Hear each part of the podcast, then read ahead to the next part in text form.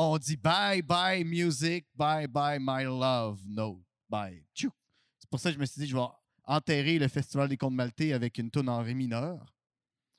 Je me suis dit que c'est bien. Tu sais, si je peux enterrer en ré mineur, c'est bien. Puis euh, enterrer mineur. Puis là, oh, oh, les contes les maltais n'existent plus. Donc, euh, il y a des verres en vente si vous voulez un souvenir du Festival des contes maltais. Le premier logo qui a été fait par Patrick Watson, pas le chanteur, le brosseur.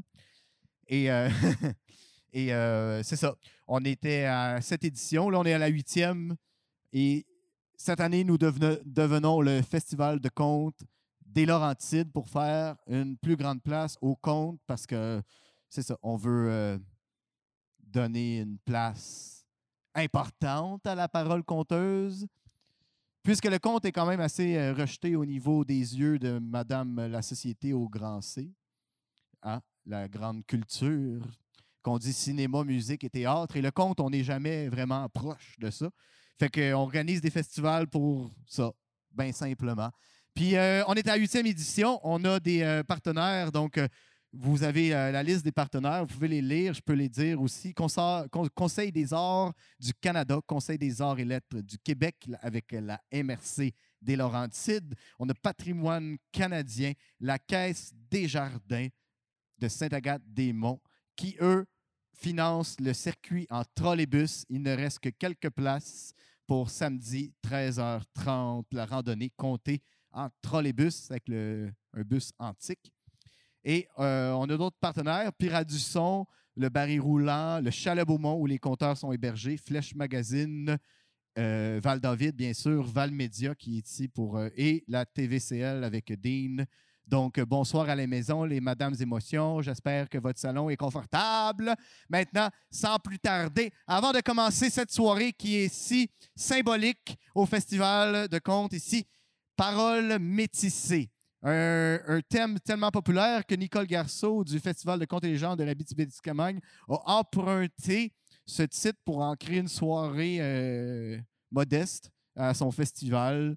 Paroles métissées. Hein, puis le Ciné Comté est arrivé ici, qui vient de Val d'Or. Fait qu'on fait des, des, des, des, euh, des petits échanges comme ça de concepts. On, on est des- d'un club échangiste de concepts.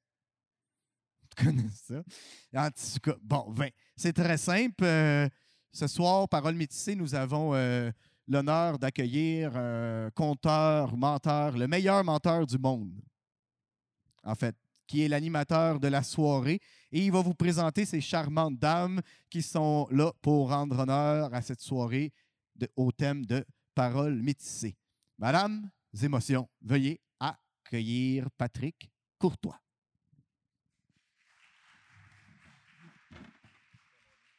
Merci. Ouais, je vais. Je vais... Il a tassé le banc, mais on le remet. On le remet. Hey, bonsoir, ça va bien? Le bison m'a présenté comme étant le plus grand menteur, mais ce n'est pas vrai. Moi, je le fais. Je, mens véritablement parce que techniquement, dans la vraie vie, je travaille en politique, donc je, ne mens jamais. À moins que je sois payé pour. À moins que je sois payé pour, mais sinon, je ne mens pas. Hey, écoutez, je suis content de vous voir ce soir. Euh, écoutez, on a trois grandes conteuses ce soir qui viennent présenter chacune leur culture. C'est écoutez, je les ai côtoyés les trois.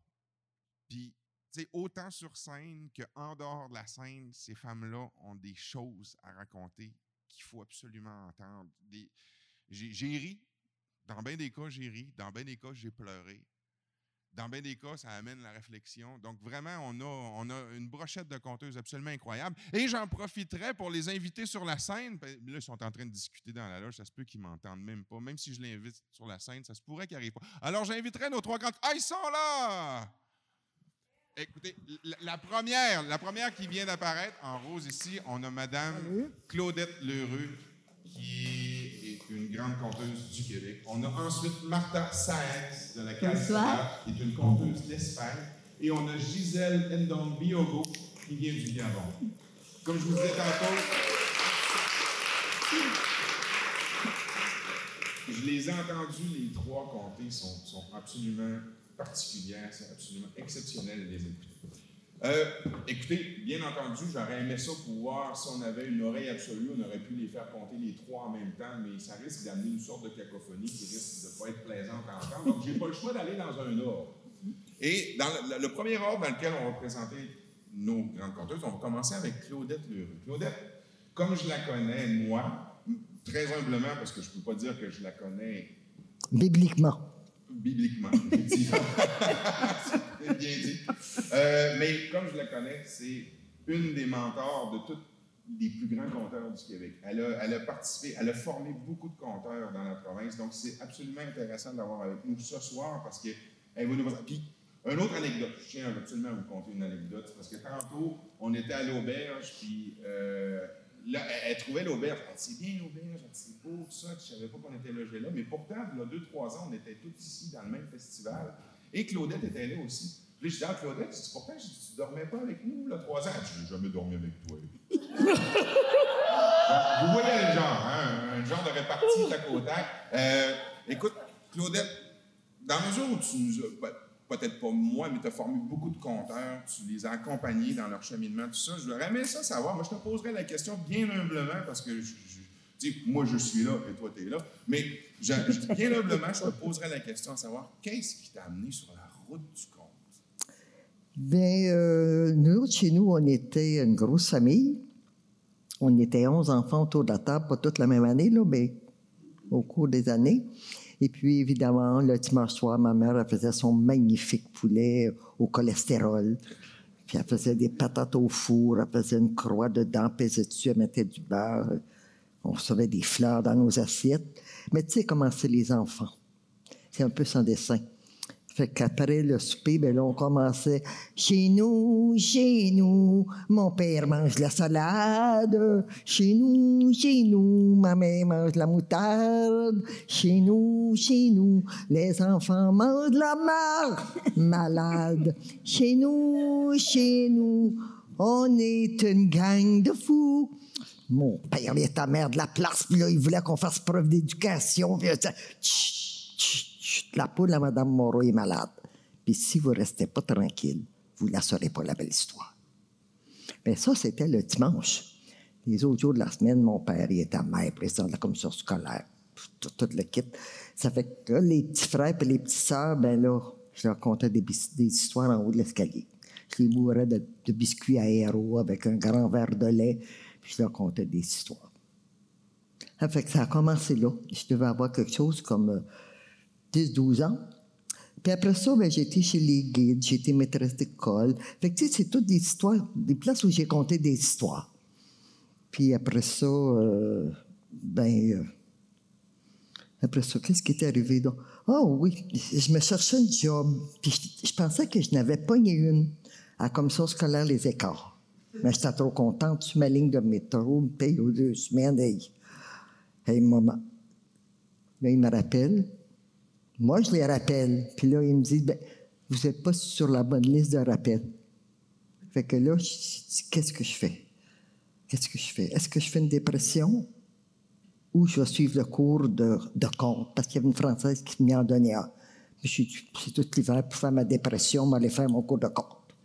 Fait que je suis faire le cours de compte et c'est comme ça que j'ai commencé à compter publiquement parce que c'était au premier festival de Montréal en 1993.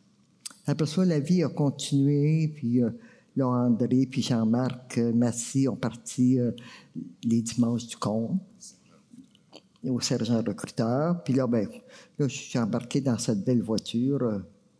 bon, qui fly en haut des fois, là, mais en tout cas. Mais c'était du beau bonheur. On était très heureux. On était en train de, de, remettre le compte sur la map.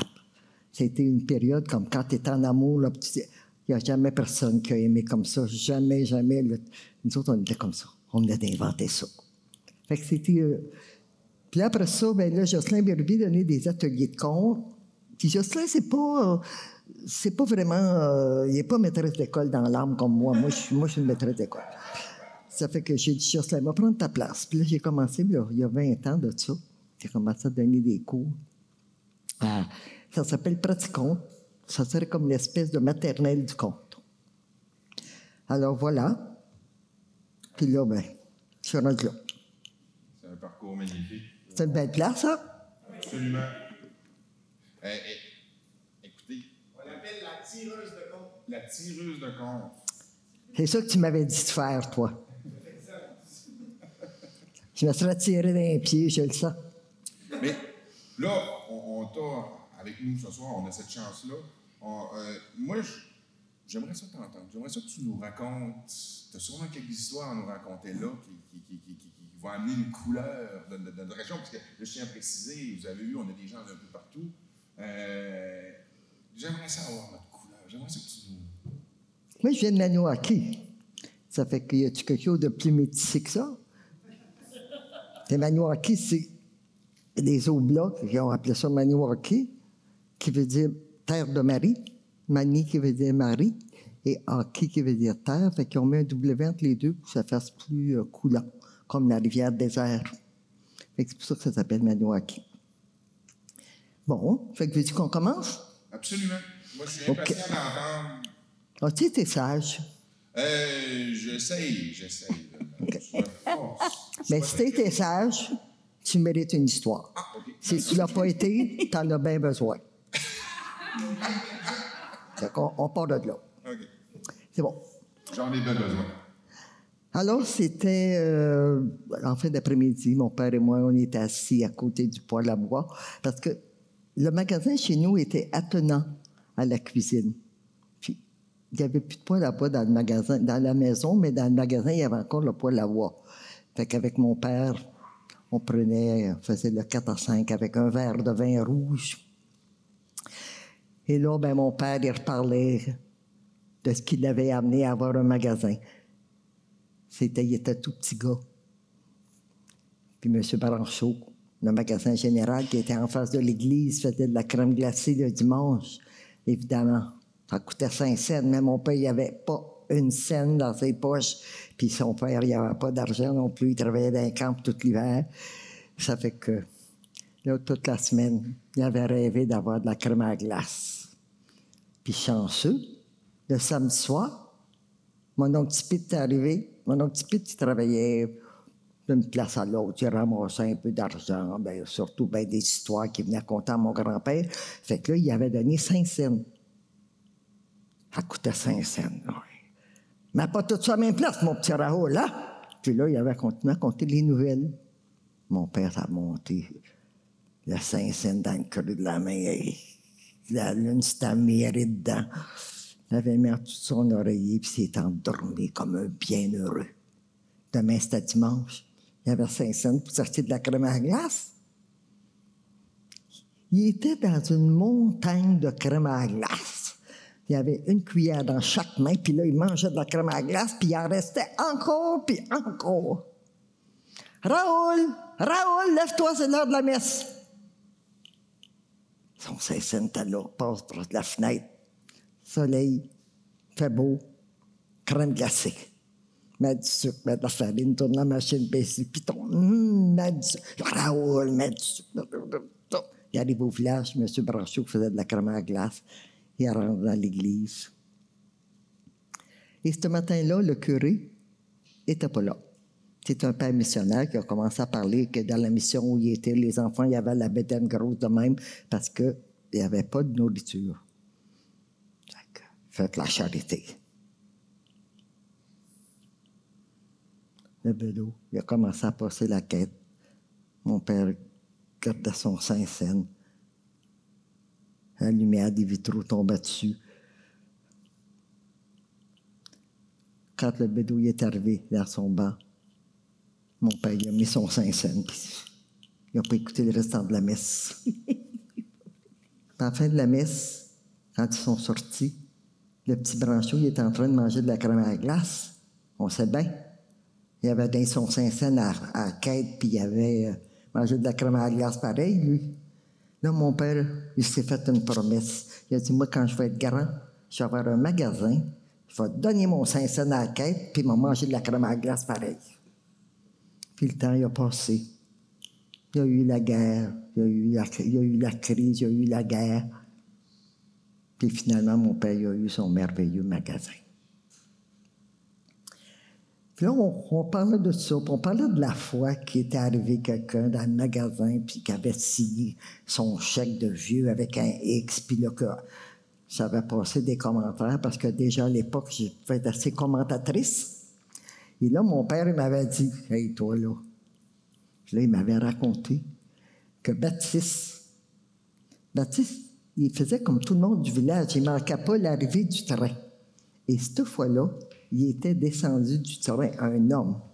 Pas un homme, un monsieur, habillé avec une belle habit, une belle grosse bague. Puis il avait donné 25 cents de type au porteur. Il n'y a jamais personne qui faisait ça. Là, oui. Baptiste est allé écouter pour savoir qu'est-ce qui se passait. Mais il est allé travailler au Klondike, puis il avait trouvé de l'or. Puis là, il s'est mis bien riche. Fait que là, Baptiste est venu à la maison, puis il a dit à sa mère, moi, quand moi grand, là, je vais aller chercher de l'or. Que sera, sera? Le père de Baptiste est mort. Baptiste, il doit avoir 13 ans. La mère, elle a trouvé un job, c'est curé Cossette. Il avait du cœur au ventre, travaillait bien le petit gars. Le curé était bien content. Une journée, il a dit euh, Baptiste, euh, mon Seigneur, il s'en vient en fin de semaine. Il faudrait mettre les papiers en ordre. Ah, ben, monsieur le curé, euh, je voudrais bien, là. Je suis pas instruit, moi. Vous savez, mon père, il est mort, c'était un petit gars, puis euh, je n'étais pas meilleur que ça à l'école. Moi, là, je sais pas, pas appris à guérir, excusez-moi. Oh, ben, le curé était bien triste. Il dit, il faudra que tu aies gagné ta vie ailleurs, mon petit bonhomme. Alors là, il a dit, tiens, Val d'Or, m'en à Val d'Or. Il cherche de l'or, c'est ça qu'il voulait faire. Voilà Val d'Or. Il part plus savoir Val d'Or. T'achètes une pioche, ben ouais, toi, n'as-tu pioché, toi, de la roche? Des, des poussières d'or. Il a rencontré la belle Artémise, il l'a mariée. Ils ont eu des enfants. Ils ont fait instruire. Puis un jour,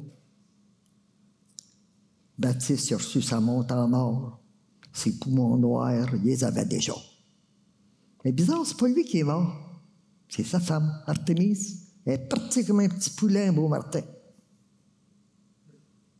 Après l'enterrement, Baptiste il s'est ouvert une petite bière. Puis là, il a dit, qu'est-ce que vais faire, là, moi, là? Puis là, il a dit, il avait entendu parler d'une rivière aurifère qui coulait.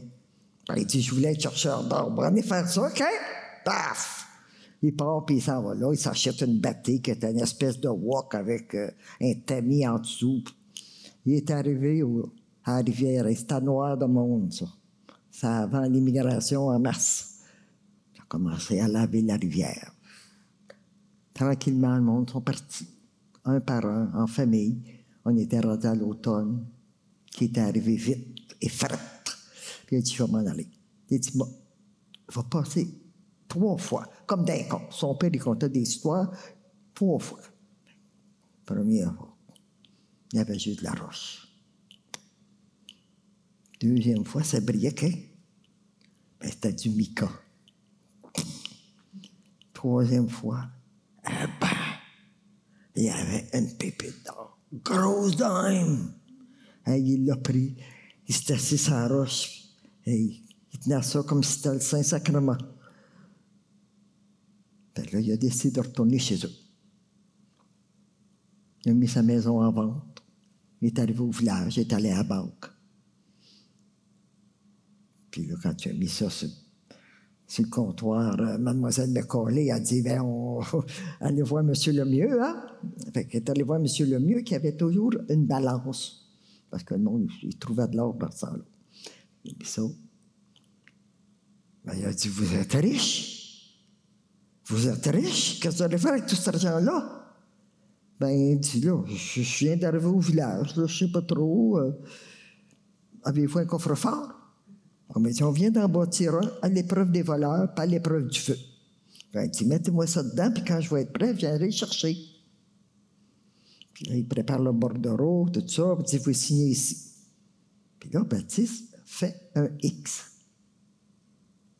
Ben, vous savez pas écrire? Ben, excusez-moi, euh, excu- excusez-moi, excusez-moi, je suis pas instruit. Je, je, ben, je suis pas allé à l'école bien longtemps, excusez-moi.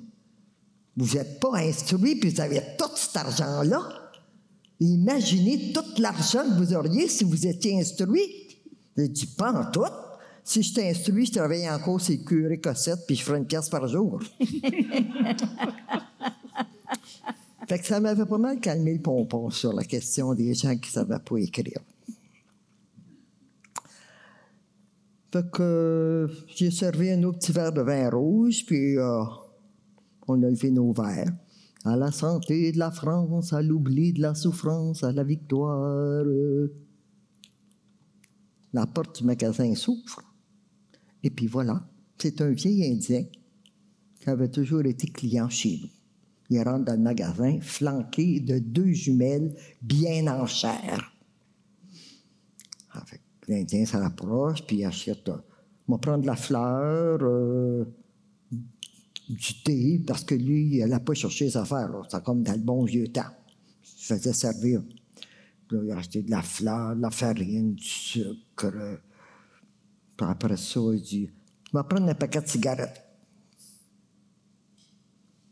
Mon père, il savait qu'il ne fumait pas. Ça fait qu'il attrape une des jumelles, puis il dit euh, Faut-tu que vous couchiez avec pour les cigarettes? Tu fous, toi Il est vieux comme toi, il est plus capable de rien faire. La nuit, on le couche entre nos deux, là, il se réveille, il lèche mon téton, puis il se rendort. Après ça, il lèche le téton à ma soeur, puis. il est quasiment comme un petit bébé, il est plus capable de rien faire, ben comme toi. Mon père, fier à perdre ça, toi. Fait qu'en tout cas, il paye, il s'en va avec les deux jumelles. Et là, mon père, il s'avance vers la vitrine, énervé. Regarde dehors, il y avait une fille qui passait. Il dit, t'as fait rien, hein? je sais même plus savoir. T'as même plus savoir si c'est une veuve ou une femme mariée. Ah, il était énervé, là. J'ai dit, venez vous asseoir, là.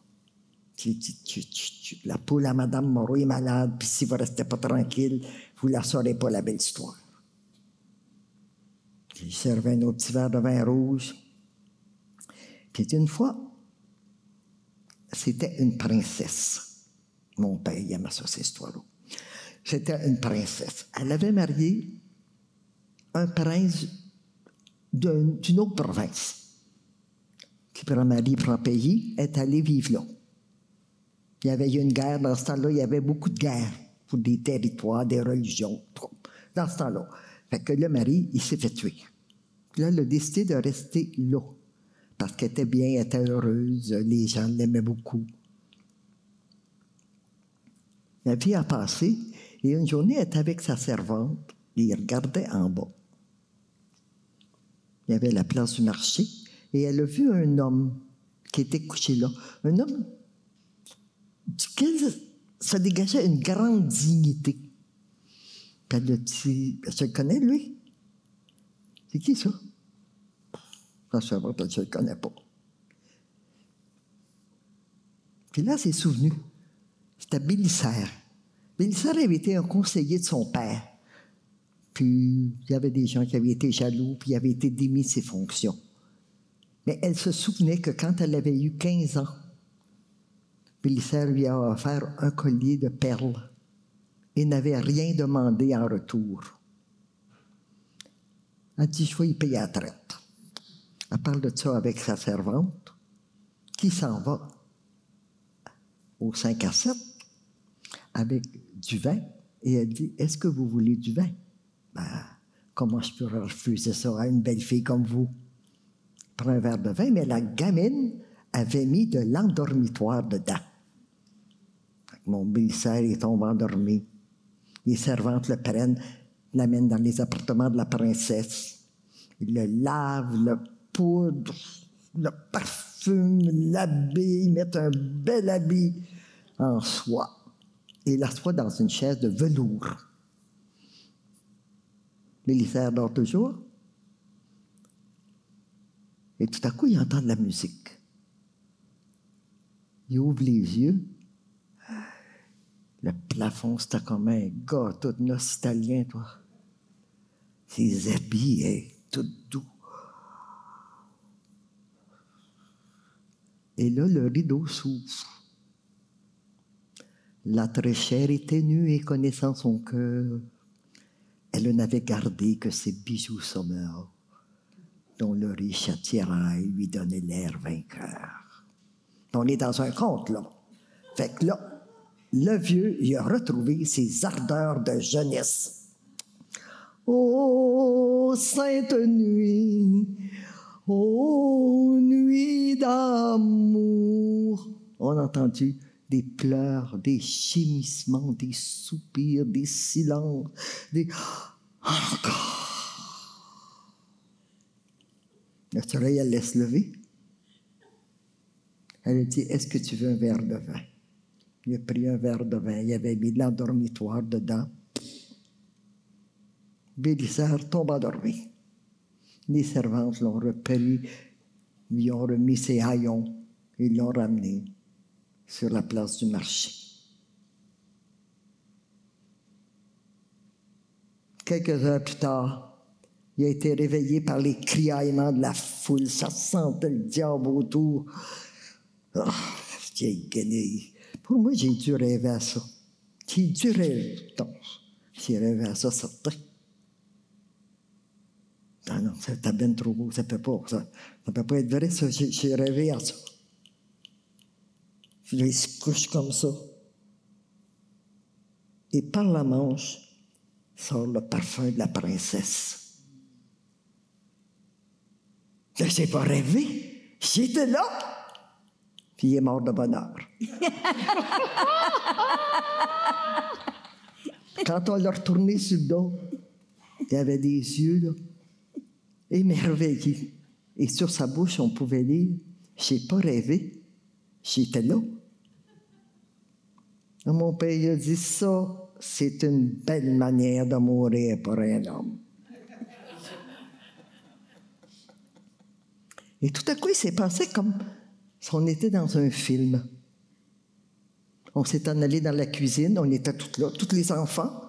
Maman elle avait sa belle robe avec des fleurs, elle avait fait son fameux poulet. Puis pour dessert, elle avait du gâteau des anges. Puis elle disait Est-ce que vous voulez de la crème à glace ou de la crème fouettée? La crème à glace, on veut de la crème à glace. Comme dans le bon vieux temps, mon père s'est levé, il est allé dans le magasin. Il était revenu avec une grosse brique de crème à glace qu'il avait mis sur la table. Il avait ouvert ça. Puis il a dit C'est de la crème à glace qui vient de l'Italie. Regardez, c'est écrit dessus Napolitaine. Et puis là, pour la première fois de notre vie, on avait vu de la crème à glace à trois couleurs. Ma mère, elle nous a toutes mis une boule sur nos gâteaux des anges. Puis ce matin-là, là, on avait tout donné notre Saint-Saëns à la. Puis de la crème à glace pour tout le monde, même que la poule à Mme Moreau a pu avoir sa petite soucoupe. Merci.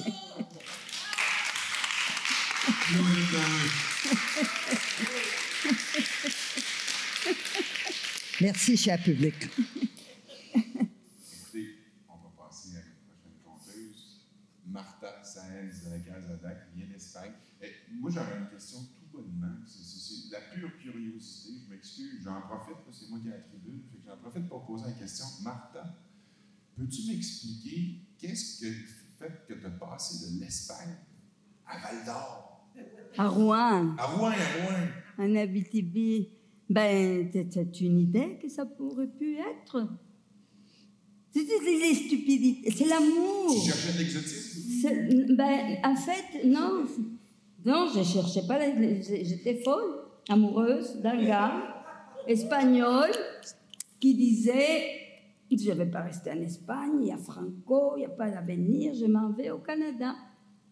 Je vais apprendre l'anglais. Et là, il a dit Je vais partir. Et j'ai dit ben, Moi, j'irai te rejoindre. Chose que j'aurais pas dû faire. J'aurais- la preuve, la vie me l'a montré après, que c'était une des grandes erreurs de ma vie, mais j'ai des enfants que j'adore, alors bon. Mais j'aurais pu attendre qu'ils disent, viens, Je t'aime, je t'attends. Non, même pas ça, là.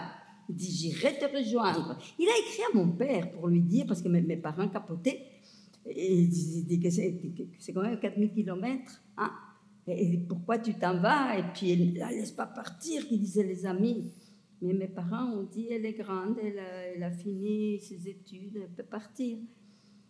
Et puis, euh, mon père avait dit à, à José comment il était inquiet. Et José, il a répondu, lui a écrit, j'aime ta fille comme j'aime mon meilleur ami.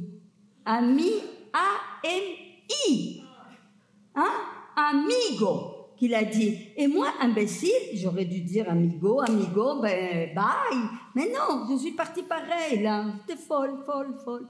Folle d'amour. Donc, on dit, je suis arrivée à Montréal. Parce que José voulait apprendre l'anglais. Fait qu'il est arrivé au Québec. Puis, à Montréal, ben là, les, les conseillers en orientation nous disaient, ben il y a les, les cégeps. On est arrivé en 69. 68, c'était le cégep, rapport par an. Envoyez vos CV. Non, non, disait José, non, c'est trop tôt, on va attendre au mois de mai. Et moi, comme j'étais une imbécile et je faisais tout ce que lui disait, ben j'ai attendu. Fait que quand on a envoyé nos CV, tout le monde nous disait c'est très bien, on va les garder, mais on a déjà tout ce qu'il nous faut. Où penses-tu qu'il manquait des professeurs? Nabitibi était Miskamang, il n'y a personne qui voulait aller là. Nabitibi, Nabitibi, n'y allait pas. Là-bas, il n'y a pas de trottoirs. Les étudiants écrivent avec leurs couteaux dans les pupitres. C'est l'hiver neuf mois par année. Fait que c'est ça. C'est vrai que c'est l'hiver neuf mois par année. Pour le reste, ah Seigneur, voilà. Fait que c'est ça.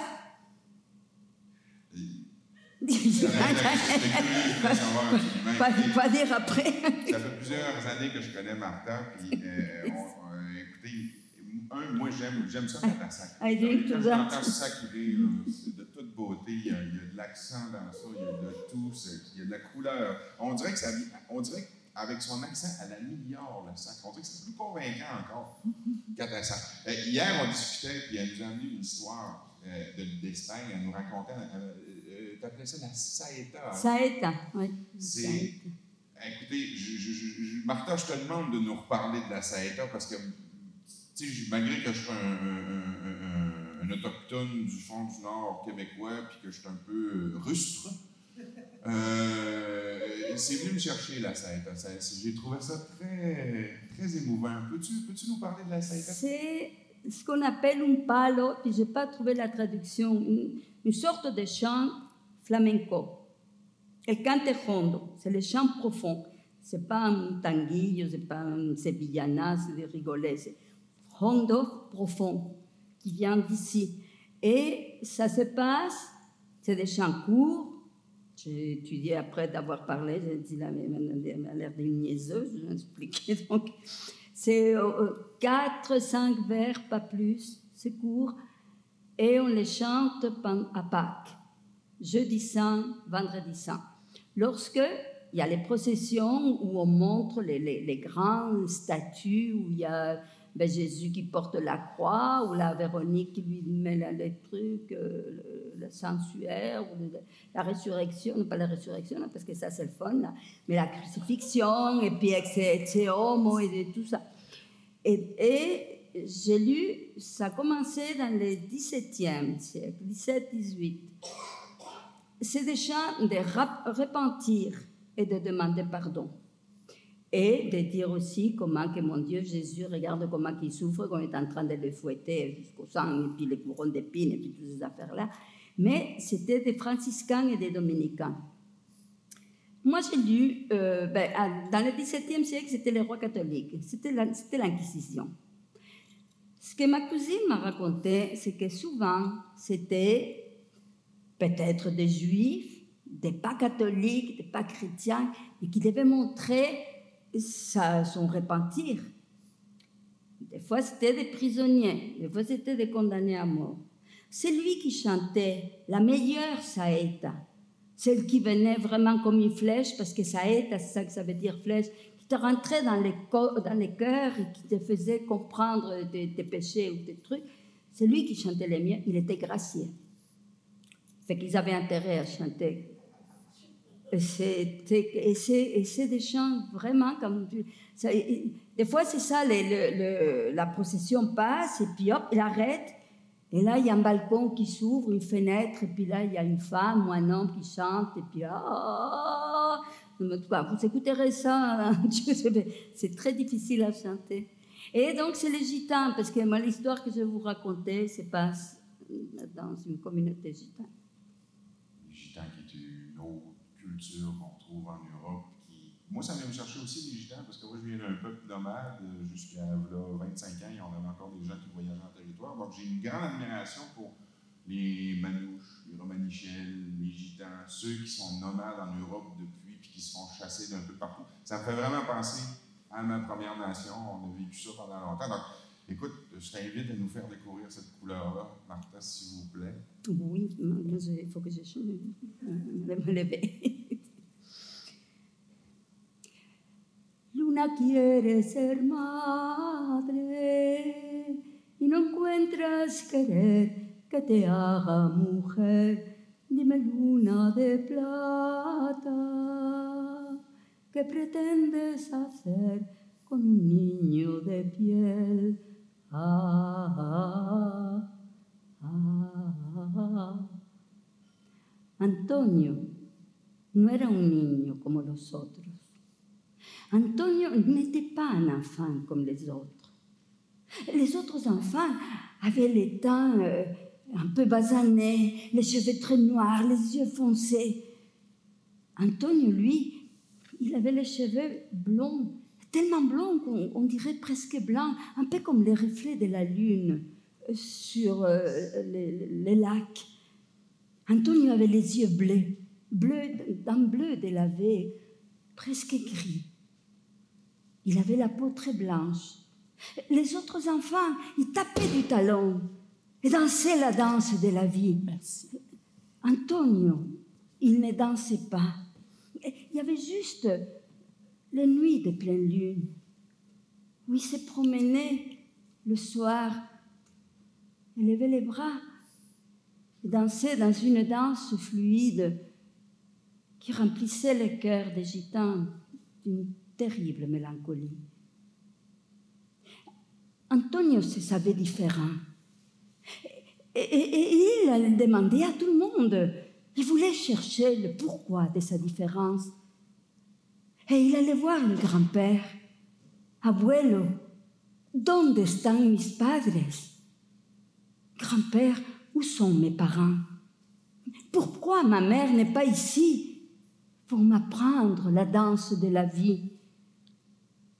Le grand-père, il, s'est troublé, il caressait la tête de son petit. Va, jouer dans la rue avec les amis. Mais Antonio ne voulait pas jouer. Antonio il voulait comprendre pourquoi il était différent. Et il allait voir la grand-mère, Abuela, ¿dónde están mis padres? ¿Por qué no está aquí, maman? Pourquoi ne sont pas ici? Pour m'apprendre la danse de la vie.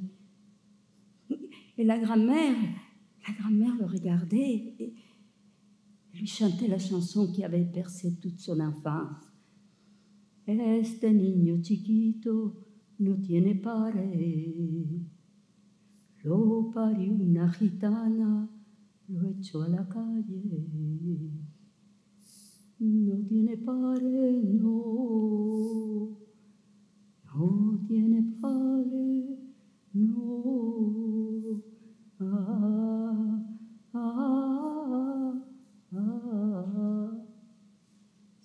garçon n'a pas de père.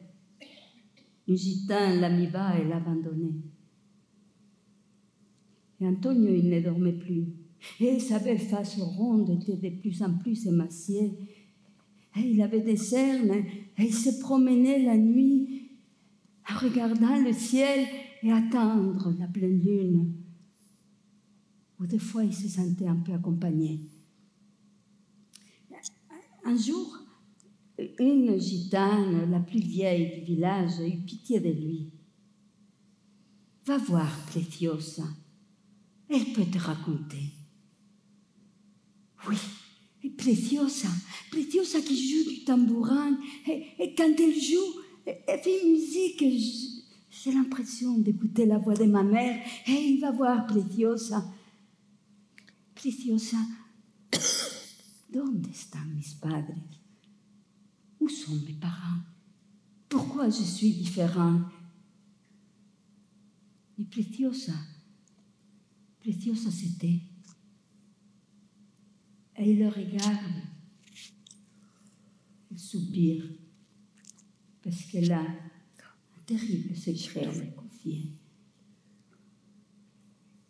Toutes les choses qui nous entourent ont une âme. Même les petits cailloux euh, dans les sentiers, la fleur des champs, la feuille qui tombe de l'arbre. Tous sont des désirs. Et les désirs qui avaient la lune pour devenir mère étaient plus grands et plus profonds que les désirs qu'avait Manuela pour Lorenzo. Manuela, Manuela, c'était la plus belle fille du village. Elle était altière, elle avait un port de reine. Elle était magnifique. Tous les gars auraient voulu d'elle, mais elle ne voulait pas d'attache. Elle était fière, comme une reine.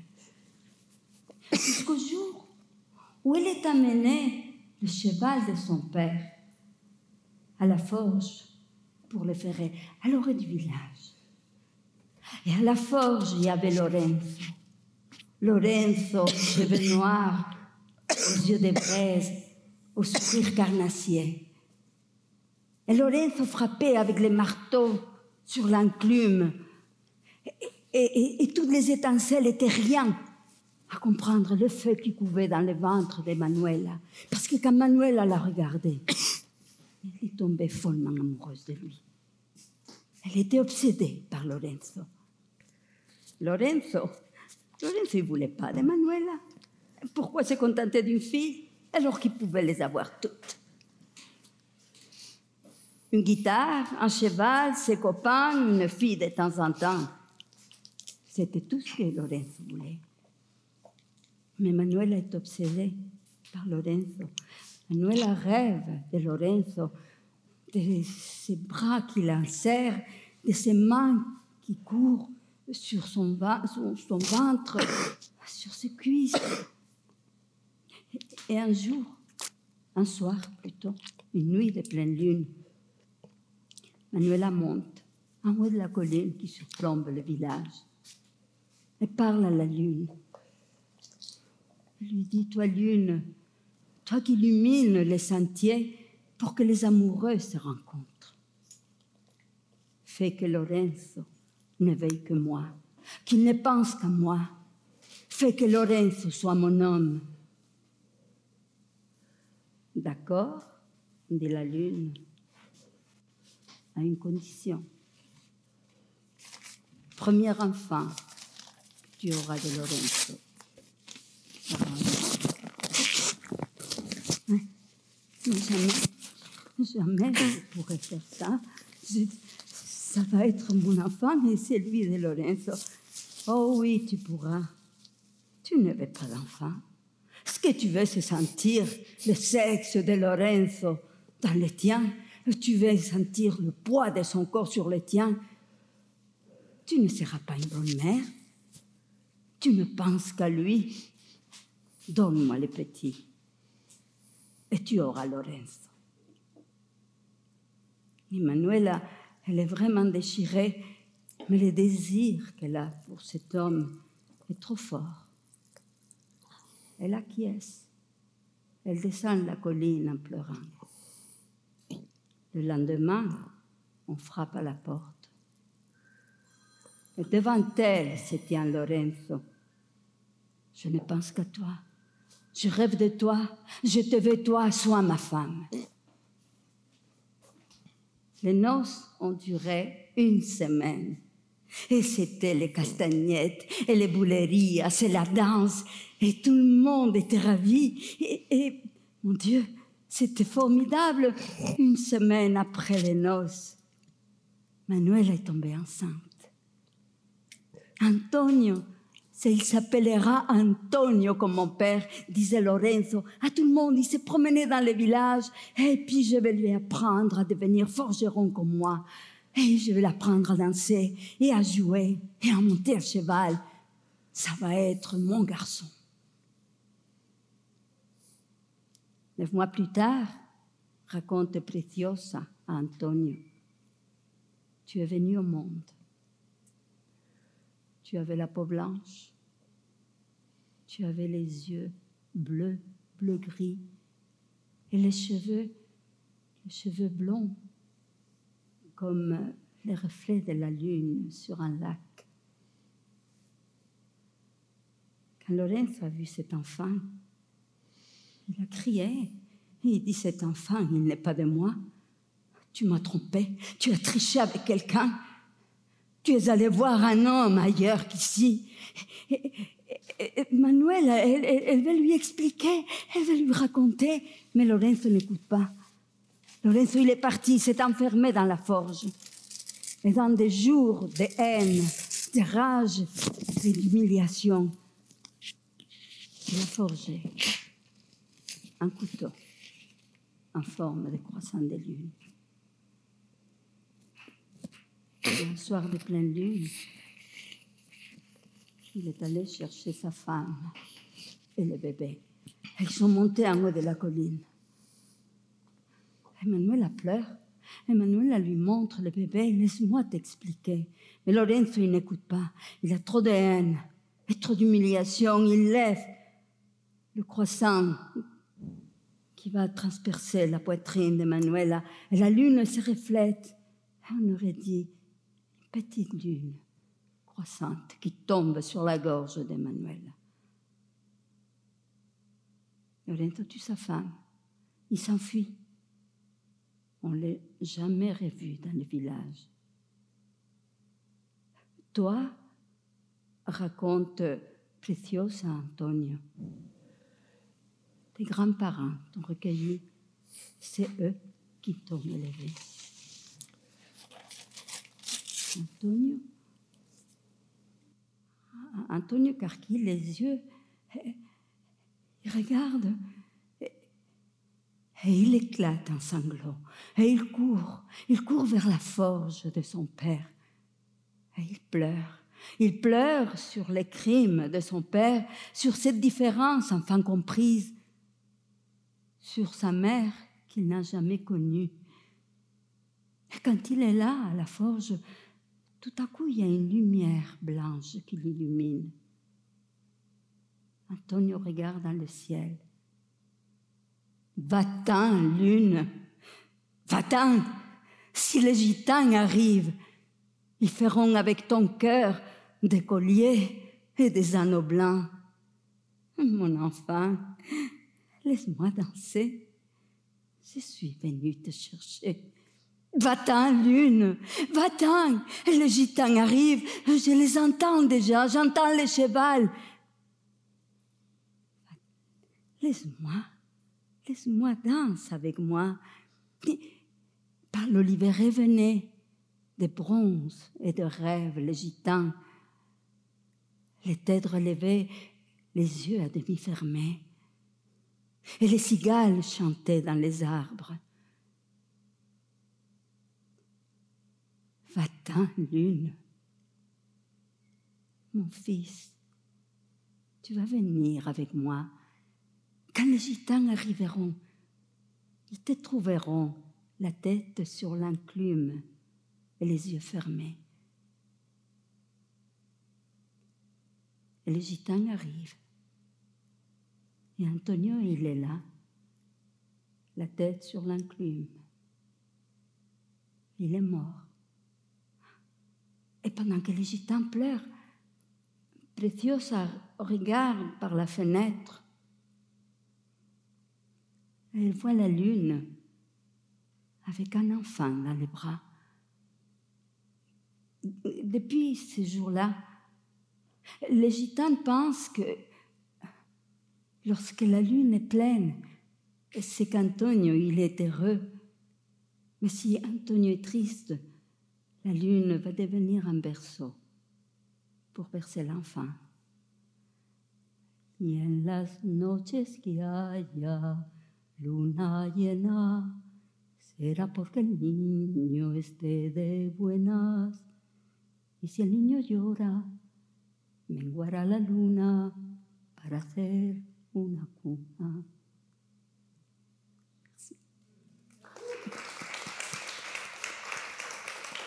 Merci. Martha Sands de la Calçada. Je, je, je, je suis sans mots. euh, je ne m'attendais pas à une histoire qui vient me chercher comme ça. Superbe histoire. Merci beaucoup, Martha. C'est un Merci. plaisir de t'avoir avec nous ce soir. Maintenant, on va passer à notre. Claudette, ça va bien? Une et c'est bon. Maintenant, on passe à notre dernière conteuse, Gisèle Ndong Biogo, qui vient du Gabon. Oui. Elle a l'air très sérieuse. moi, j'ai- connu, connu Gisèle il y a 4-5 ans à peu près, euh, et euh, elle, a l'air très sérieuse. On s'est connus au concours de menterie à Québec la première fois qu'on s'est rencontrer. Puis quand ma collègue qui organise le concours m'a dit j'invite Gisèle Dongyogo, j'ai dit, ah, c'est un, un nom particulier pour un concours de menterie. Finalement, elle a gagné le concours. elle a gagné d'aplomb à part ça. Vraiment, écoutez, j'ai ri, je me suis bidonné. Je dis, elle a l'air très sérieuse, mais c'est une personne qui a un sens de l'humour absolument particulier. Euh, Gisèle, tu viens du Gabon. Gabon. Euh, je lui ai demandé tout à l'heure si elle était mariée. Euh, et j'aimerais ça qu'elle nous réponde à cette question-là parce que ça ça m'a fait rire. Oui, oui, je suis mariée depuis 28 ans, mais on est en amour depuis un an. On a commencé par le début, on était amis, on s'est rencontrés, on croyait qu'on s'aimait, mais c'est vrai qu'on s'aimait d'une certaine façon. Quand on est jeune, on pense qu'on aime, mais on projette sur l'autre le désir d'être aimé. Et finalement, après toutes ces années, des péripéties, d'infidélité, de Ma mère m'a dit, Gisèle, mets de l'eau dans ton vin. Au bout de 26 ans, j'avais juste de l'eau, le vin avait disparu. Mais j'ai tenu bon. Et heureusement, comme on le dit, on se bonifie en vieillissant. Et aujourd'hui que nos enfants sont grands, on se redécouvre comme lorsqu'on s'est rencontrés à 24-25 ans. Et je pense que je l'aime encore plus aujourd'hui que lorsque j'avais l'illusion de l'aimer hier. Je vais amener ma blonde, je vais lui présenter. les parts. ça va être important, je pense. Euh, écoutez, Gisèle nous fait rire. Les, les histoires qu'elle raconte, ils viennent de, de- de la culture du Gabon, si je Oui. comprends bien. C'est- puis- puis, en fait, elle ne représente pas l'ensemble du pays. J'imagine que vous avez des régions de différentes couleurs dans le pays. Euh, oui. euh, le Gabon est un tout petit pays. hein. C'est une ancienne colonie française au bord de l'océan Atlantique sur l'équateur. Donc, je suis à la fois de l'hémisphère nord et de l'hémisphère sud. Je ne sais pas si ça fait de moi un être spécial, mais toujours est-il que dans ce pays-là, le, français est resté la langue officielle, la langue de l'école, la langue du commerce, même si chaque Gabonais a sa propre langue.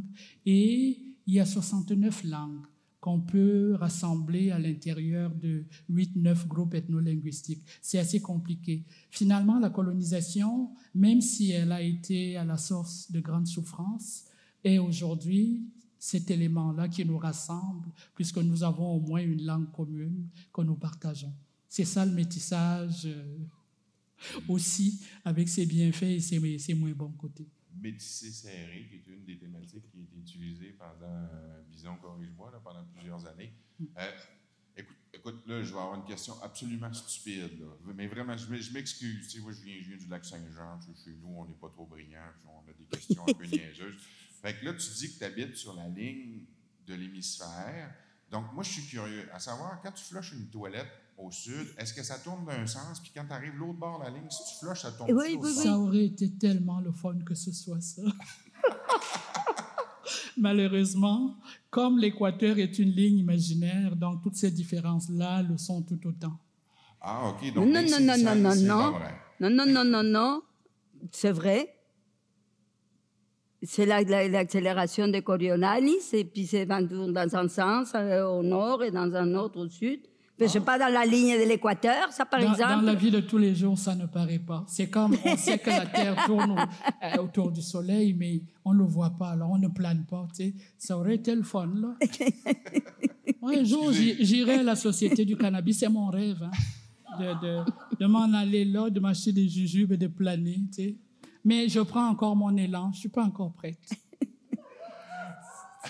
Merci, Gilles. Je m'excuse de ma question stupide. C'est juste une simple curiosité du lac Saint-Jean. Chez nous, il fait froid, donc Non, les non. neurones ne croisent pas de la même façon. Il n'y a jamais de mauvaises questions, il n'y a que de mauvaises réponses. Et justement, lorsque je- j'ai décidé de devenir conteuse, moi j'ai débarqué ici il y a 24 ans de ça, et dans mes moments de loisirs, j'allais me présenter aux gens.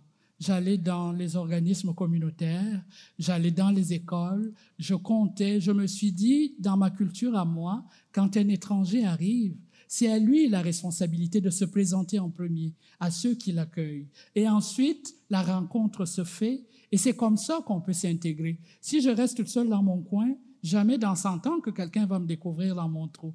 Alors, j'allais à la rencontre des gens pour qu'on me pose toutes les questions qui fâchent et que j'y apporte de bonnes réponses. Parce que lorsqu'on n'apporte pas de réponse en rencontrant l'autre, ce sont les préjugés qui prennent toute la place. Et moi, j'étais heureuse. La première personne qui m'a posé une question au Québec, c'était un enfant de 5 ans. Il m'a regardé au centre d'achat, il m'a dit, Madame, c'est vrai qu'on mange des enfants en Afrique? J'ai dit, malheureusement, il pourrait être délicieux au court-bouillon, mais non. Les enfants, c'est comme partout. Il n'y a aucun peuple au monde qui déteste ses enfants, qui déteste ses filles, qui, euh, qui, ne souhaite pas le meilleur à son prochain. Donc, euh, en Afrique comme ici ou partout ailleurs. Moi, après avoir vécu sur trois continents, j'ai passé 23 ans en Afrique, euh, 7 ans en Europe, 24 ans au Québec. Euh, j'ai eu au moins le privilège de constater que la beauté est partout, l'intelligence est partout et la bêtise aussi. J'en- conviens. Gisèle, je t'invite à nous faire découvrir ton univers de contes. Oui, là, je vous amène en voyage. En fait, lorsque j'ai décidé de devenir conteuse, au début, j'ai essayé de compter les contes de mon enfance, les contes de mon grand-père et de tous les autres grands-pères. Et après, je me suis dit, si je le faisais pendant 20 ans, je continuerais à garder la mémoire des, souvenirs et des rêves des gens de cette époque. Et c'est important, une forme de continuité. Mais si moi, je ne crée pas des contes à mon époque, moi qui suis l'ancêtre de futures générations, peut-être qu'il ne restera rien de moi et de nous. Alors j'ai décidé de créer mes contes qui s'inspirent de la vie de maintenant et dans, lesquels on retrouve cette Afrique-là qui a les pieds solidement implantés dans ses us et coutumes, dans ses croyances, mais qui a aussi la tête vers la modernité. Je l'ai fait pendant longtemps. Et puis un jour, ma fille me dit, maman, je te mets au défi d'écrire quelque chose qui ressemble à une légende.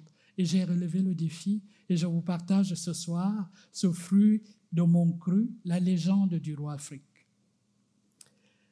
Dans mon village, on apprend aux jeunes et aux moins jeunes que ce sont les efforts de chacun qui font la richesse de tous.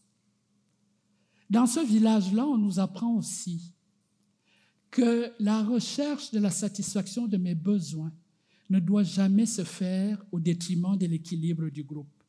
Parce qu'un groupe n'est fort que s'il est constitué d'individus forts, mais les individus forts ne doivent pas être la faiblesse du groupe en lui-même. On nous apprend aussi qu'un pilier, fut-il massif et important, ne soutient jamais à lui tout seul un édifice. Nous avons donc besoin les uns des autres.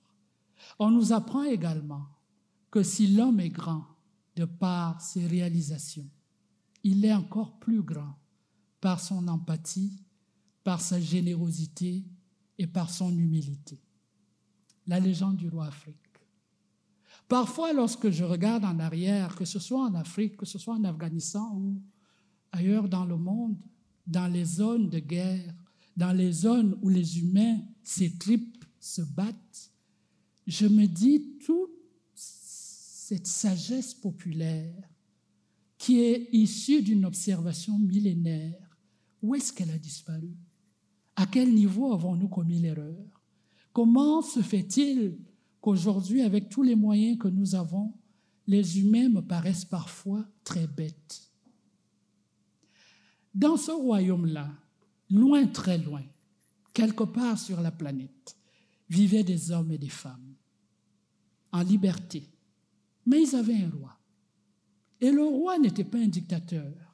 Il ne dirigeait pas tout seul, il avait le conseil des anciens. Dans cet endroit du monde, on ne devenait pas roi parce qu'on était le fils d'un chef. Non. On ne devenait pas roi parce qu'on avait eu le privilège de naître le premier. Non. On devenait roi parce qu'on avait vu chez un enfant ce quelque chose qui fait les grands hommes. Et dans ce royaume-là, c'était Afrique, le dernier fils du roi, le bébé de 49 frères et sœurs qui avait été pressenti pour succéder à son père. Afrique avait du cœur. Oui, il était généreux. Afrique n'aimait pas l'injustice. Il défendait les plus faibles dans la cour. Afrique n'était pas un mouton, c'était plutôt un leader, il se mettait devant. Afrique avait de la retenue. Il n'était ni trop exubérant, ni renfermé. Il avait juste ce qu'il fallait pour être un futur grand homme. Et lorsqu'on était pressenti pour succéder au chef, on ne le disait pas à l'enfant, sinon il allait avoir la grosse tête. Il n'allait pas prendre les choses au sérieux. Il allait croire que tout lui était dû. Non, on le choisissait, on l'éduquait, on l'encadrait, on l'accompagnait, et c'est seulement lorsqu'il devenait plus grand qu'on lui disait enfin sa mission. Dans cet endroit du monde, les gens mouraient tôt parce que cette histoire se déroule il y a très, très, très, très, très longtemps de ça. Alors on se mariait vite, parce que lorsqu'on atteignait 30-40 ans, on était un vieillard. C'est pas comme aujourd'hui. Il n'y avait pas encore la pénicilline, il n'y avait pas encore euh, tout ce qu'on connaît dans la science d'aujourd'hui qui nous permet de rester en vie très longtemps. Lorsqu'Afrique a eu 10 ans, son père a commencé à lui parler de mariage. Mais évidemment, dans la vraie vie, les garçons de 10 ans sont très gênés. Ils ne pensent même pas aux filles. Alors ça rentrait par une oreille et ça sortait par l'autre. Lorsqu'Afrique a eu 12 ans, son père a initié à nouveau cette conversation. Et Afrique n'était toujours pas intéressée. Et son père avait peur parce qu'à 13 ans, Afrique était tellement précoce qu'il allait participer au rite initiatique qui amène le passage de l'enfance à la vie d'adulte. Et dans ce coin-là, on le faisait entre gens qui avaient 13 ans jusqu'à 15 ans. Et tout de suite, en sortant de la forêt, si on avait réussi le rituel de passage, on se mariait. Alors il essayait de préparer son fils, et vu son grand âge, il a eu le temps de faire quand même 49 enfants. Évidemment, pas avec une seule femme. Il faut dire que dans ces latitudes-là, la monogamie n'était le seul fait que des pauvres, des paresseux et des lâches. Tout homme qui était digne de ce nom avait plusieurs femmes. Oui, c'était important. Parce que la richesse d'un homme ne s'évaluait pas en argent, il n'y avait pas d'argent à l'époque, c'était le troc. On était riche lorsqu'on avait une grande concession. Plusieurs femmes, donc plusieurs utérus et plusieurs enfants. La force de travail. On avait un cheptel incroyable. On avait des réserves de nourriture incroyables et c'était ça la richesse il n'y avait de richesse que d'hommes. Et un soir, les femmes du roi allaient se baigner à la rivière. Et Afrique, qui aimait séduire plus que tout, s'est approchée de ces dames en disant, accepteriez-vous la compagnie d'un pauvre jeune homme qui a besoin de se gaver de tant de rire et de tant de bonheur parce qu'elle passait et elle rigolait et c'était vraiment un moment cool dans l'après-midi autour de trois heures lorsqu'elles allaient se baigner à la rivière. Évidemment, la mère d'Afrique lui a dit, reste au village avec les autres, toi là, toujours en train de faire ton charmeur. Mais les autres femmes du roi adoraient Afrique. Elles ont dit non, viens avec nous, tu vas nous faire rire comme d'habitude et mets-toi devant parce que tu es un meneur d'hommes. Et Afrique avait toujours dans les mains un bâton, très long bâton. On ne sait pas pourquoi. Il avait taillé en forme de, de, de, de flèche ou de saguet. Le bout était pointu.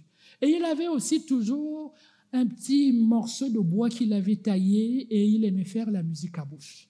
Alors, devant, les femmes derrière, Afrique jouait de la musique. Et arrivé à un moment donné dans le passage qui mène au dernier tournant qui amène à l'eau, Afrique s'asseyait sur son rocher parce qu'évidemment, il ne voulait pas voir les femmes de son père en tenue d'Ève. Il jouait de la musique pour elles pendant qu'elles se prélassaient dans l'eau de la rivière.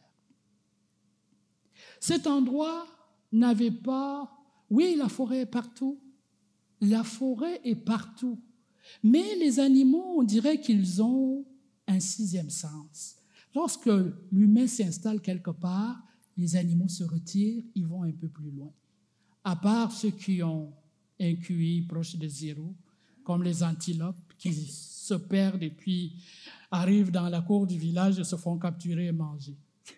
Mais les animaux féroces, eux, restent loin. On ne sait pas pourquoi. Vraiment ce jour-là, et uniquement ce jour-là, une panthère noire aux yeux jaunes, énorme, est sortie des buissons. Elle se dirigeait droit vers les femmes. Et Afrique a eu le réflexe de prendre un caillou et de lancer cette roche à l'animal. La panthère s'est retournée. Elle a décidé d'aller attaquer celui qui venait de troubler sa quiétude, qui venait de le détourner de ce gigantesque casse-croûte. Et lorsqu'elle a décidé de sauter, Afrique ayant l'avantage du terrain, il était en hauteur et il avait sa sagaie. Ah, l'animal s'est empalé et la panthère est tombée. Évidemment, les femmes criaient de, de, d'effroi. C'était la mère d'Afrique a tellement eu peur. Mais la fin de cette panthère les a tous rassurés. Il y avait un homme là-dedans. Dans ce petit homme, il y avait un futur grand homme. Et lorsqu'il est arrivé au village, avec la panthère sur ses épaules, le roi et les conseillers du roi étaient fiers de leur choix. Afrique était un brave. Et deux semaines après cet incident, à quelques jours d'aller passer son examen de passage dans la forêt pour voir s'il était digne d'être appelé adulte dans sa communauté, il était allé à la rivière, mais là, cette fois-ci, avec les adolescentes du village. Elles se sont baignées, elles se sont mis de l'huile de palme dans les cheveux, du beurre de qualité sur le ventre, etc. Et elles sont remontées avec leur calebasse pleine d'eau. Elles ont amorcé le retour au village. Et là, il fallait remonter la pente parce qu'évidemment, toutes les petites rivières et les puits se trouvent dans la vallée. La dernière de la file a entendu quelque chose craquer dans la forêt. Mais dans la conscience de tous, la peur de la panthère et du retour peut-être d'un cousin de cette panthère était encore présente. Et cette dernière fille a tellement eu peur qu'en se retournant, sa calebasse est tombée et l'eau s'est renversée. Et les autres ne voulaient pas l'attendre parce qu'elle portait quand même quelque chose de lourd. Afrique a alors proposé à tout le groupe de monter et lui, il irait accompagner Amaya à la rivière pour qu'elle puisse reprendre de l'eau et rejoindre les autres plus tard. Elle a rempli sa calebasse, Afrique surveillait, et montait la garde et ça l'a rassurée. Et lorsqu'elle a posé le récipient sur sa tête, parce qu'elle avait mis juste un petit pagne qu'elle avait attaché sous ses aisselles, croyez-le ou pas, est-ce qu'il y a un destin? Je n'en sais rien. Mais ce morceau de tissu habituellement que les filles attachent, mais de façon très solide, s'est détaché. Et Afrique, qui n'a jamais vu une femme en tenue d'Ève, se retrouve en face du corps sublime de la jeune Amaya, qui avait 12 ans et demi comme lui. Et lui, si poli, si prude, n'a pas pu détacher son regard de cette merveille que Dieu avait créée. Elle avait juste des petits tétons, mais ces tétons le regardaient droit dans les yeux. C'était comme, viens, approche-toi, et il était là. Et Maya lui a dit, Afrique, détourne ton regard. Et Afrique a détourné son regard en s'excusant. Elle a ramassé son morceau de tissu, elle l'a attaché et ils sont revenus au village. Et le soir, lorsque son père lui a reparlé de mariage, ah, Afrique était très intéressée, oui, oui, oui, papa, tu disais. Et son père lui disait, il est temps qu'on commence à sélectionner des femmes dans la contrée, des, filles de chefs avec lesquelles on aimerait sceller des alliances. Parce qu'il faut dire que dans la contrée, le mariage n'était pas une question d'amour. C'était une question d'alliance entre des peuples, entre des gens qui, c'était comme avoir une assurance, une police d'assurance. Parce que lorsqu'on avait, on était parents par alliance, lorsque nos parents étaient attaqués ou ils étaient dans le besoin, on avait l'obligation d'être là pour eux. Et l'inverse aussi. Et Afrique disait, mais pourquoi commencer par les villages éloignés? Mais on pourrait commencer par ici. Et son père lui disait, mais toutes les filles d'ici rêvent de se marier avec toi. Et c'est des enfants de nos conseillers. Elles sont déjà tes futures épouses, même si on n'a pas encore scellé les alliances. Commence par... Afrique a dit non, papa. Je pense qu'ici, il y a une fille. Quand je la vois, j'ai des palpitations cardiaques, papa. Quand je la vois, j'ai la bouche sèche. Quand je la vois, je deviens penaud, plus capable de... On dirait que je suis désarticulé. Et son père lui a dit, mais qui est cette merveille, mon fils? Et il a dit, c'est Amaya, la fille de ton fidèle conseiller, Amori. Et le roi était content. Il a dit, on va commencer par Amaya. Mais pour qu'on scelle ton mariage, il faut que tu réussisses ton rituel de passage. Et Afrique a été amenée quelques jours plus tard avec les jeunes de son âge dans la forêt. Première semaine, les poltrons, ceux qui avaient peur de dormir dans le noir, ceux qui appelaient maman au secours, ceux qui n'étaient pas habiles, parce qu'il y avait aussi des tests d'adresse et d'habileté à mener dans la forêt, ils étaient accompagnés au village. Et c'était la honte générale. Et là, le roi se croisait les doigts que son fils ne soit pas ramené. Deuxième semaine, on a ramené ceux qui avaient donné l'impression qu'ils pouvaient, mais finalement, ça ne s'est pas confirmé. Et Afrique n'était pas de ceux-là. Troisième semaine, Afrique n'était pas de ceux-là. Et ceux qui sont sortis de la forêt après 30 jours étaient considérés comme des héros, ils étaient célébrés. Et évidemment, très rapidement, le mariage entre Amaya et Afrique a été scellé. On attendait, même si on mariait les enfants tôt, que la puberté se fasse. Donc, l'enfant, la femme, l'épouse étaient gardés dans la famille, dans sa belle famille, et elle partageait la couche des jeunes filles de la maison. Elle était protégée quand même. C'était pas euh, comme on pourrait s'imaginer. Évidemment, Afrique et Amaya s'aimaient tellement. On comprend que lorsqu'on a des pics de testostérone incroyables et qu'on a en face de soi un corps de déesse qui vous appelle, Afrique a répondu à l'appel. Et très vite, des enfants sont venus garnir un peu euh, euh, euh, ce nouveau foyer qui venait de se former. À 25 ans, Afrique était toujours monogame et son père était inquiet. Il lui disait, Afrique, pense à élargir tes horizons. Mais Afrique était tellement en amour, il n'avait plus besoin de rien. Son cœur était comblé et son père lui disait qu'il ne s'agit pas de ton cœur, mais de ton devoir tu dois, un chef, à l'obligation d'avoir plusieurs épouses. Et c'est même Amaya qui a dû faire pression sur Afrique pour qu'il prenne d'autres épouses. Et ça s'est fait. Et bientôt, le village d'Afrique va dépasser les concessions du village de son père. Parce que finalement, il a découvert qu'avoir plusieurs femmes, c'est bon. C'est doux. C'est vraiment très bon. Et à un moment donné, il a succédé à son père, ce qui était dans l'ordre des choses.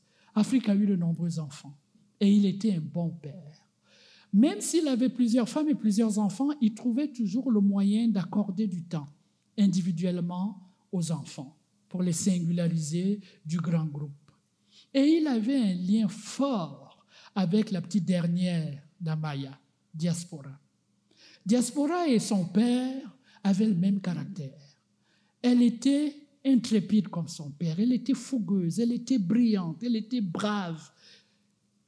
Pas étonnant que ces deux-là, ils s'entendaient comme larron en foire. Et un jour, ils allaient prendre une marche au bord de l'océan. Ils ont vu un point dans la ligne d'horizon.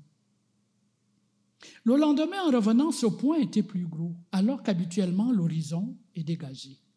Et le troisième jour, le roi ne s'est pas présenté pour sa marche euh, habituelle avec sa fille, et c'est Diaspora qui a été toute seule.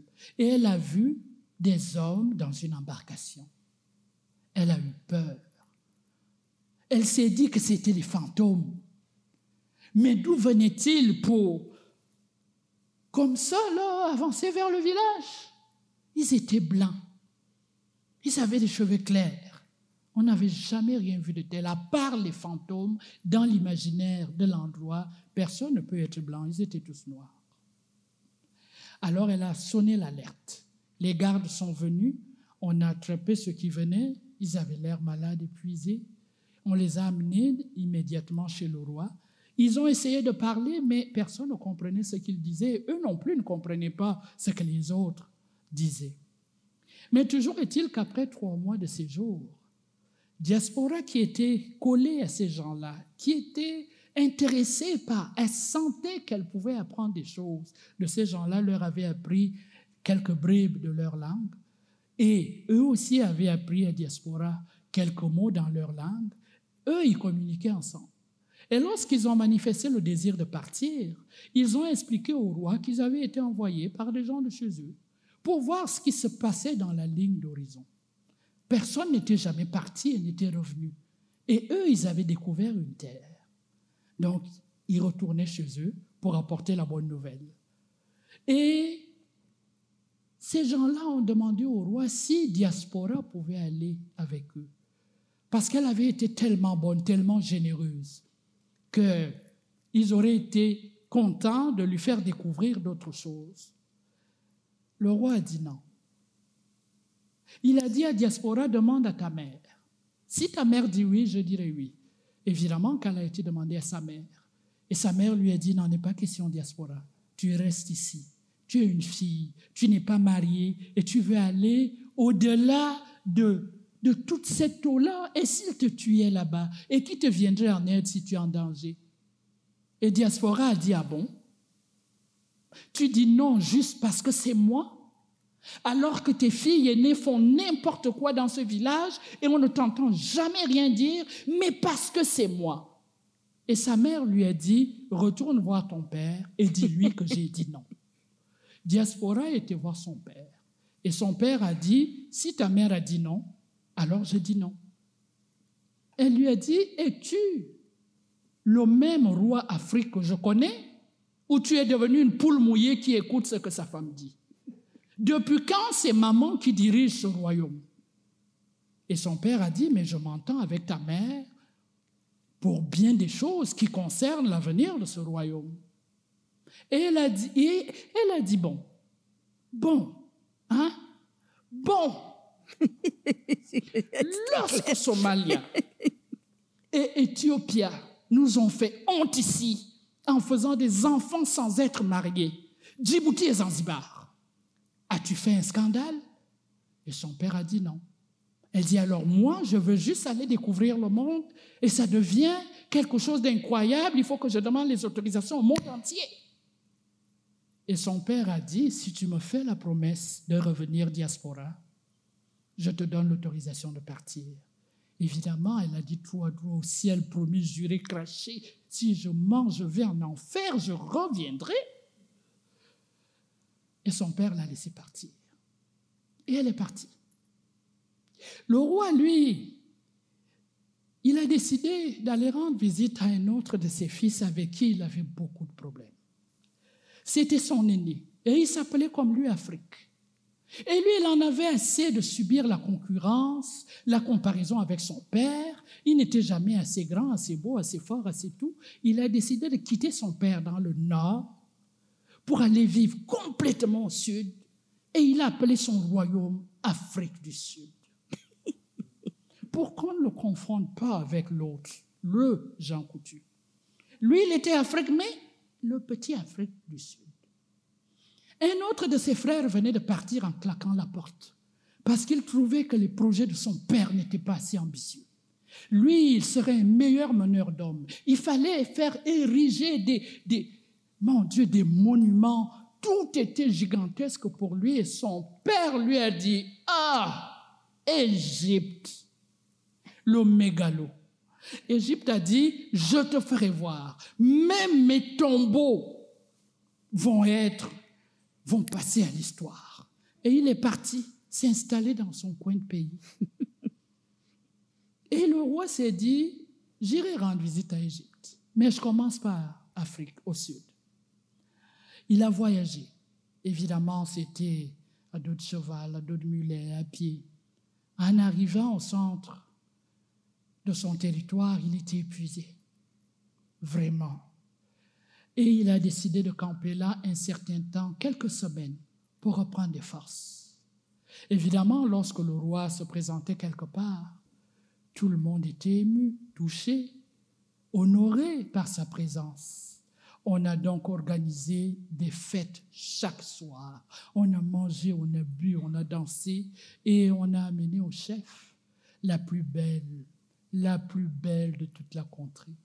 Même le roi malgré son grand âge, bon, quand on dit grand âge à l'époque, hein, malgré son grand âge, a regardé ça, il a dit, elle, elle réveillerait même est mort. Il s'est enfermé avec elle pendant des jours et des nuits, ne sortant plus de sa couche. Et il a continué son chemin. Au sud, Afrique était là. Une de ses sœurs était allée le voir, parce qu'elle aussi était tombé en amour, croyez-le ou pas, avec quelqu'un qui était venu d'un royaume lointain dont il n'avait jamais entendu parler, Ching Chong Chang. Il avait les yeux bridés, il avait les cheveux foncés, il avait la peau claire, il était de petite taille, il n'avait même pas de derrière cambré. Il avait de toutes petites fesses qui rentraient comme ça. Mais l'amour, l'amour est un langage insaisissable. Ne me demandez pas comment se fait-il qu'elle est tombée amoureuse de Ching Chong Chang.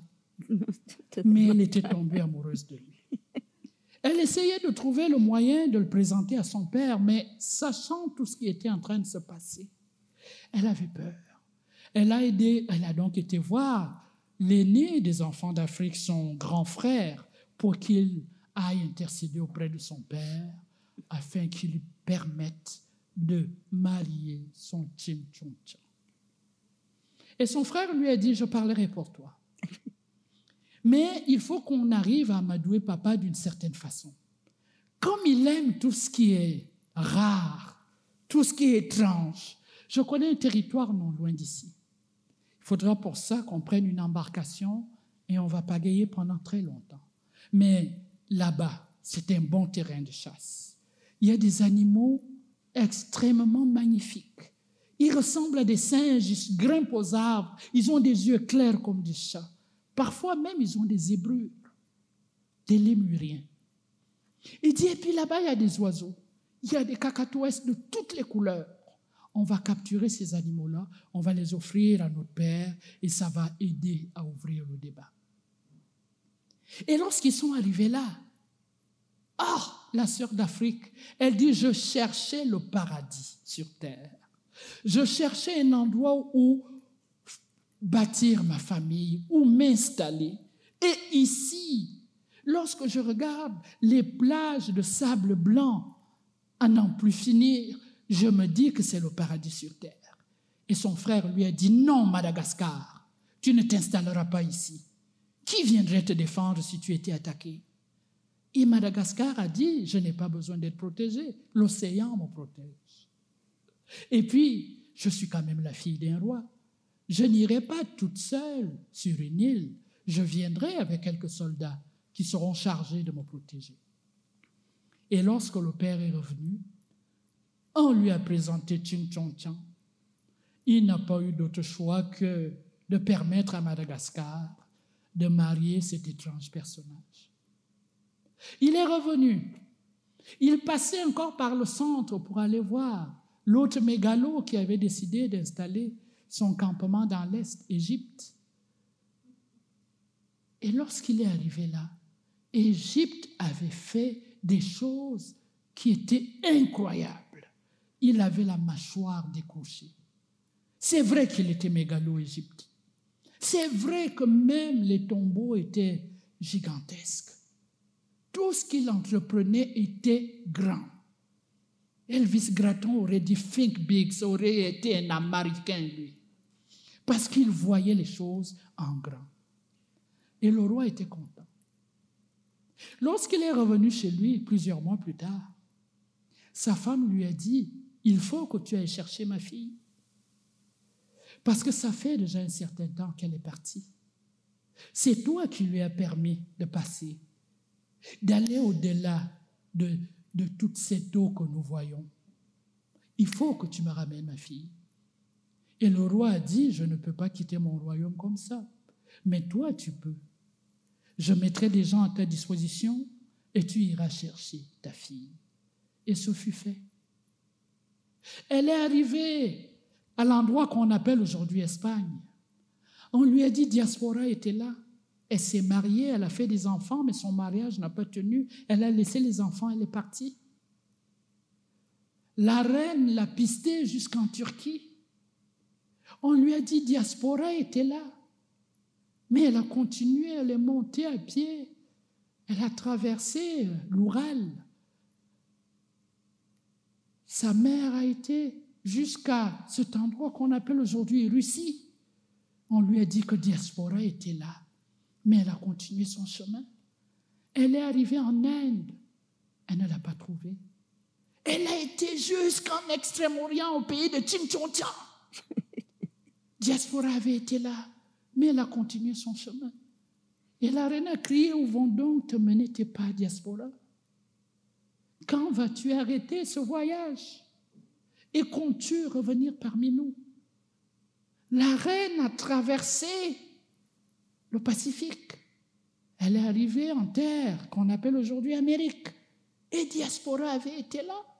Elle a laissé des enfants, elle est partie. Et la reine est rentrée chez elle. Le voyage était trop long. En arrivant, elle a demandé à parler à son mari. Et on lui a dit, ma reine, tu viens de faire un long, très long, très très long voyage qui a duré plusieurs lunes, plusieurs saisons. Prends le temps de reprendre des forces. Et le roi, de toutes les façons, n'est plus ici. Et elle, elle a dit, mais où est-il allé? Ne vous a-t-il donc pas dit où il partait? Et personne n'avait le courage de lui avouer la vérité. En son absence, le roi s'en était allé. L'homme de sa vie, le seul et unique qu'elle ait connu, celui avec qui elle avait eu tant de moments de bonheur, s'en était allé sans lui dire au revoir.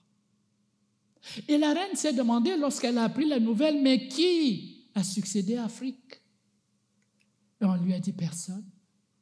Chaque enfant d'Afrique campe sur son de territoire et ils se battent les uns les autres, chacun décrétant qu'il est le successeur de son père.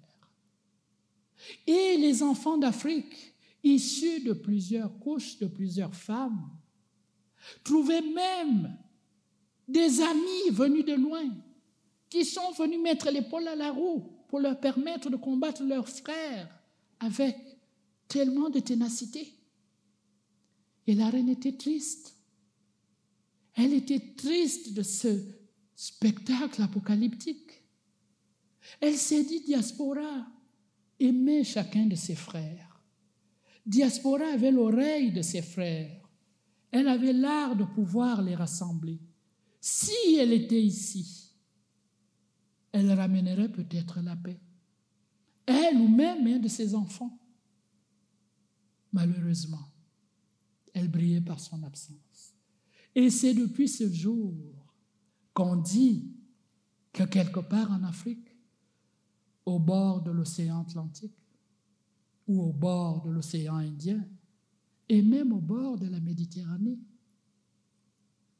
chaque soir et très tôt le matin, on aperçoit une vieille dame qui scrute la ligne d'horizon pour voir si Diaspora ou l'un de ses enfants vient à la rescousse des enfants d'Afrique qui s'étripent les uns les autres. Je vous remercie de m'avoir écouté. Gisèle Ndong Biogo. Écoutez, je, je rappelle les noms des, des- de trois grandes conteuses ce soir. Claudette Lheureux, Martha Saenz de la Calzada, Gisèle Ndong Biogo. Écoutez, Merci. mesdames, je tiens à vous dire, je suis un gars qui mesure 6 pieds 2, qui pèse 240 livres, mais quand je suis sur scène avec vous, je me sens vraiment tout petit. Merci pour cette belle soirée. Merci. Pour le public, bien, restez avec nous. Euh, il y a plusieurs activités toute la fin de semaine. Là, j'ai malheureusement pas pris, c'est ma première animation. Ça fait que j'ai pas pris le pamphlet, fait que j'ai pas tout mémorisé, tout ce qui est en fin de Regarde, il y a. Benoît, Benoît Bonouille.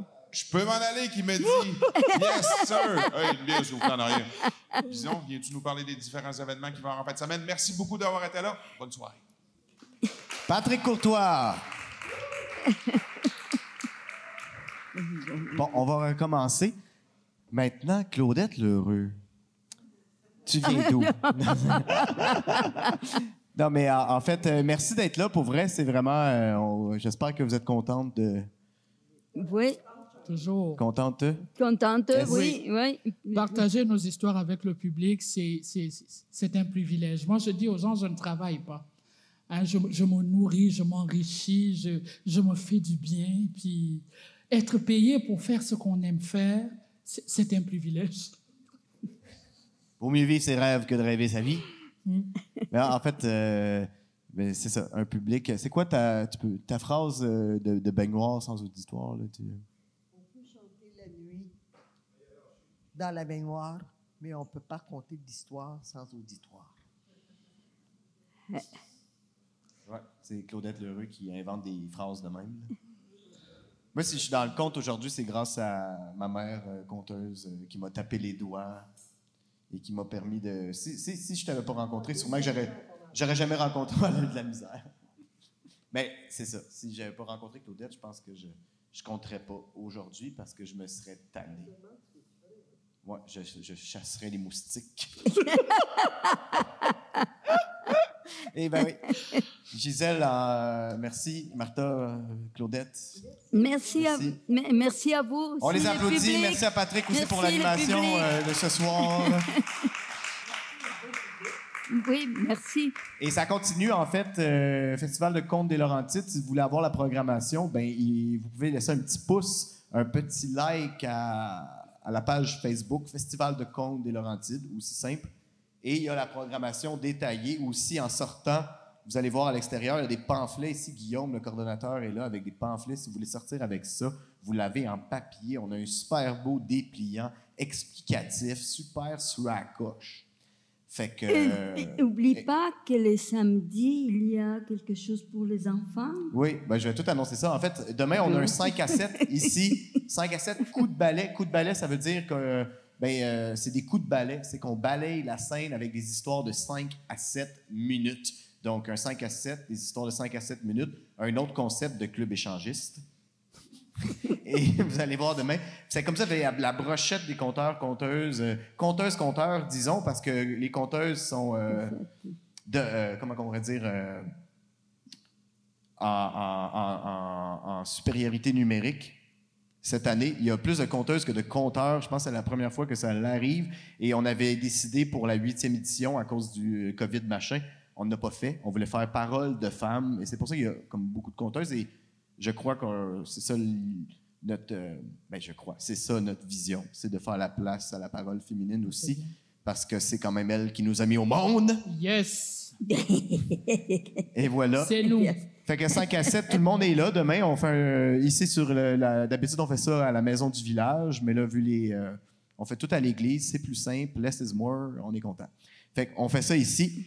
À 20h, ne pas manquer un concept euh, qu'on a créé à Val d'Or euh, dans une résidence de cégepiens. Bon, ça, ça- ça s'appelle Chicane de village avec André Lemelin, Yolène de Québec, Patrick Courtois et moi-même. C'est ça, demain. Puis euh, c'est comme une chicane entre des fous, des sorcières, des diseuses, puis des badlockés. C'est vraiment ça à coche aussi. Puis euh, en ce moment, on a un projet, euh, un projet en résidence, deux conteuses qui sont en résidence aux lézards locaux. Je ne sais pas si vous connaissez le lézard juste ici. Nadine Walsh et Christine Bolduc qui sont en train de répéter. ils ont le local pour une résidence pendant la, la semaine. Et euh, samedi, 16h45, elle présente Projet Psyché. Les places sont limitées parce que les lézards plus petits qu'ici. Alors, écrivez un message sur la page Facebook pour réserver votre place. Ça risque d'être un spectacle assez phénoménalement bon. Et samedi, ben, regardez la programmation. Prenez-vous un petit pamphlet, gâtez-vous. Puis euh, merci aux conteuses, merci à Patrick, merci à vous et au plaisir de se voir euh, fin de semaine. Merci.